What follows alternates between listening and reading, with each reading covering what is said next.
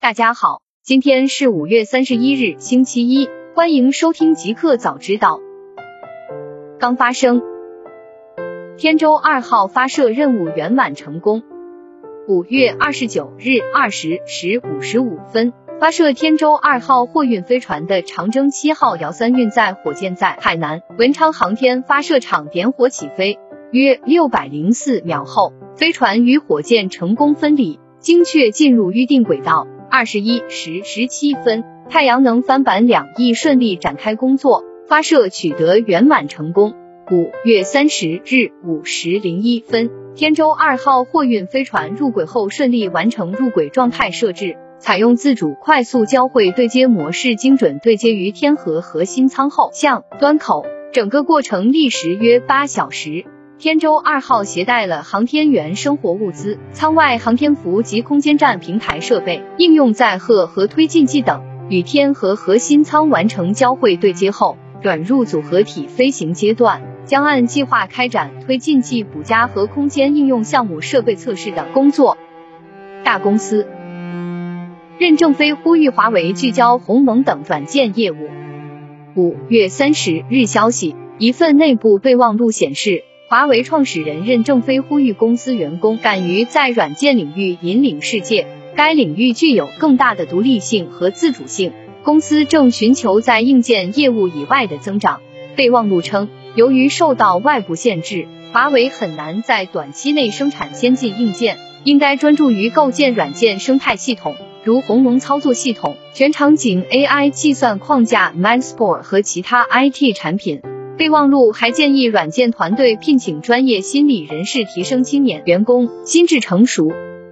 联名王者荣耀，腾讯天美宣布与三星堆博物馆深度合作。五月三十日消息，天美游戏 Timmy 官微宣布，三星堆博物馆将与天美工作室群开启战略合作。王者荣耀、QQ 飞车等游戏将与三星堆博物馆进行深度联动。官方表示，将通过 IP 授权、内容定制等方式，让游戏玩家近距离感受古蜀青铜文明的魅力。据媒体报道，在游戏类的合作中，王者荣耀属主推，后期将在王者荣耀的英雄皮肤、场景等周边应用场景融入三星堆元素。微信被江苏消保委点名，人工客服多次转接。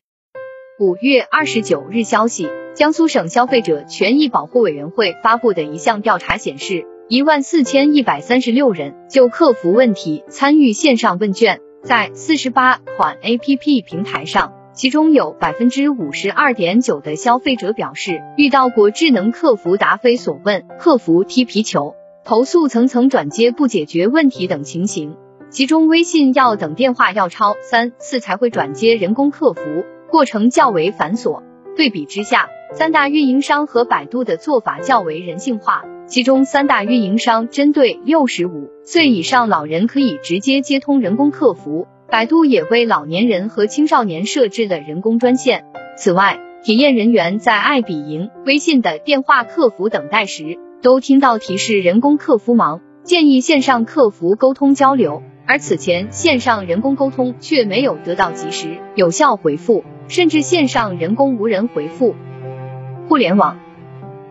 电动汽车厂商 Rivian 寻求以七百亿美元估值 IPO。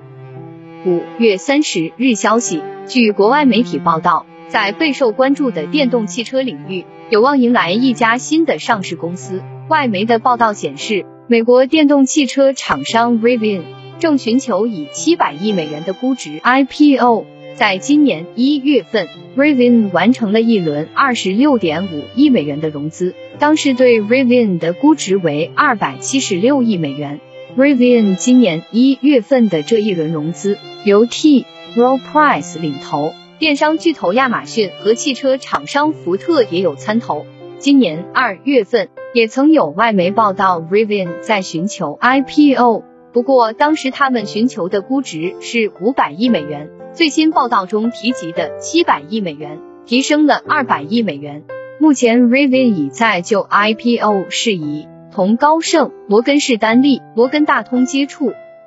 爱回收赴美 IPO 招股书。二零二零年 GMV 达一百九十六亿元，股东包括京东、快手。五月三十日消息，爱回收品牌母公司万物新生集团在美提交 IPO 申请文件，计划于纽交所上市，股票代码 RERE。招股书显示，截至二零二一年三月三十一日，过去十二个月时间里。万物新生集团全平台成交的二手商品超过两千六百一十万台，同期万物新生集团全平台 GMV 总量为二百二十八亿元，同比增长百分之六十六点一。二零二零年年度公司 GMV 为人民币一百九十六亿元，较二零一九年的一百二十二亿元人民币增长百分之六十点七。天眼查信息显示。IPO 前，万物新生集团共融资八轮，背后资方包括五元资本、世界银行旗下投资机构 IFC、京东集团、老虎环球基金、天图资本、凯辉基金、启程资本、青金资本、国泰君安国际等投资机构。联发科已进入全球前十大半导体厂商行列，去年排十六名。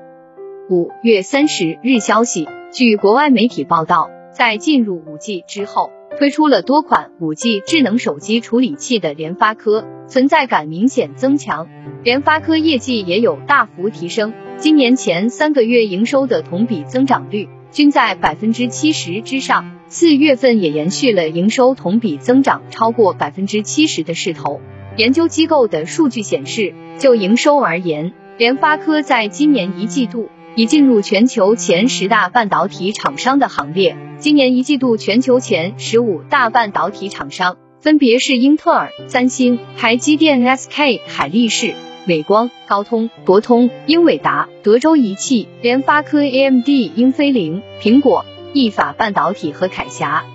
俞敏洪，年轻人不能躺平，否则国家的未来靠谁？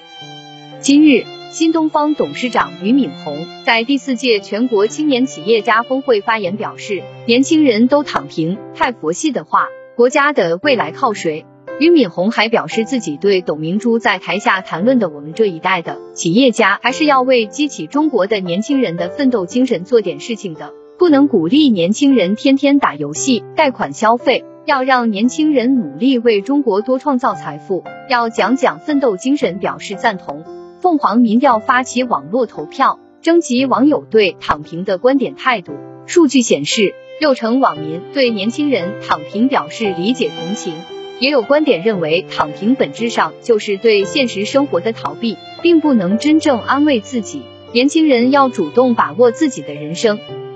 美的发布二零二零年度报告，营收两千八百四十二亿元，家用空调线上份额全网第一。五月三十日消息，美的集团近日发布了业绩公告，二零二一年第一季度营收约八百二十五点零四亿元，同比增长百分之四十二点二二，净利润约六十四点六九亿元，同比增长百分之三十四点四五。二零二零年，美的集团实现营业收入两千八百四十二亿元，同比增长百分之二，归母净利润二百七十二亿元，同比增长百分之十二。美的集团在年报中称，二零二零年美的家用空调的全渠道份额提升明显，线上市场份额接近百分之三十六，全网排名第一，线下市场份额也超过百分之三十三。李斌未来平均售价四十三万，已初步建成高端品牌。五月三十日消息，第四届全国青年企业家峰会于二零二一年五月三十日在南京举行。蔚来汽车创始人、董事长 CEO 李斌出席并演讲。李斌透露，截止四月底，在过去将近三年的时间里，蔚来已经交付了幺零二八零三台车，平均售价是四十三点四七万人民币，比宝马、奥迪的平均售价都高，比特斯拉中国的平均售价贵十几万，已经初步建立起了一个高端品牌。中国开启太空旅游规划，二零二四年前执行首次平民太空旅游项目。据媒体报道，二零一八年，随着中国长征火箭公司正式组建成立后，也开始提出国内相关的太空旅游规划，并有望在二零二四年之前开启平民太空旅游项目。根据国长征火箭公司的规划，将在二零二四年之前执行中国首次平民太空旅游项目，实现短途的亚轨道飞行。最终目标是在二零三五年之前，打造单次能容纳十至二十人的长途旅游团。中国长征火箭有限公司总裁韩庆平表示，针对太空旅游项目，要打造十吨级和百吨级的飞行器。十吨级可以搭载三到五名旅客，能够享受到二十分钟左右的太空体验。新产品，Powered by Harmonious，华为 Watch 三 Pro 真机照曝光。五月三十日消息，有多个数码博主放出了一份宣称是华为 Watch 三 Watch 3 Pro 的照片。华为五月二十五日宣布，将于六月二日二十点召开鸿蒙操作系统及华为全场景新品发布会，正式公布可以覆盖手机等移动终端的鸿蒙操作系统以及多款新品，其中即包括这款智能手表。从此前爆料来看，华为 Watch 三 Watch 3 Pro 支持血氧检测，或将支持血压监测 ECG 和 SIM 卡等，且将搭载完全体鸿蒙系统。支持独立通话、无线充电、微信收发、第三方丰富 APP 以及一系列全新功能，拥有可观的续航能力。IE 六四官宣正在开发鸿蒙版本 APP。五月三十日消息，根据 IT 之家网友投稿，知名系统软硬件监测软件 IE 六四于近日在推特中回复提问。表示正在研发华为鸿蒙 HarmonyOS 版本的 APP。这款软件除了提供电脑版本，还推出了 iOS、安卓、Linux 等平台的版本，用于详细显示硬件信息。据了解，华为鸿蒙 OS 目前推出了2.0开发版，这一系统的安装包后缀名为星 Hub。目前配套的开发工具方舟编译器已经就绪。一个彩蛋。东电首次公布福岛核污染水排海计划相关信息。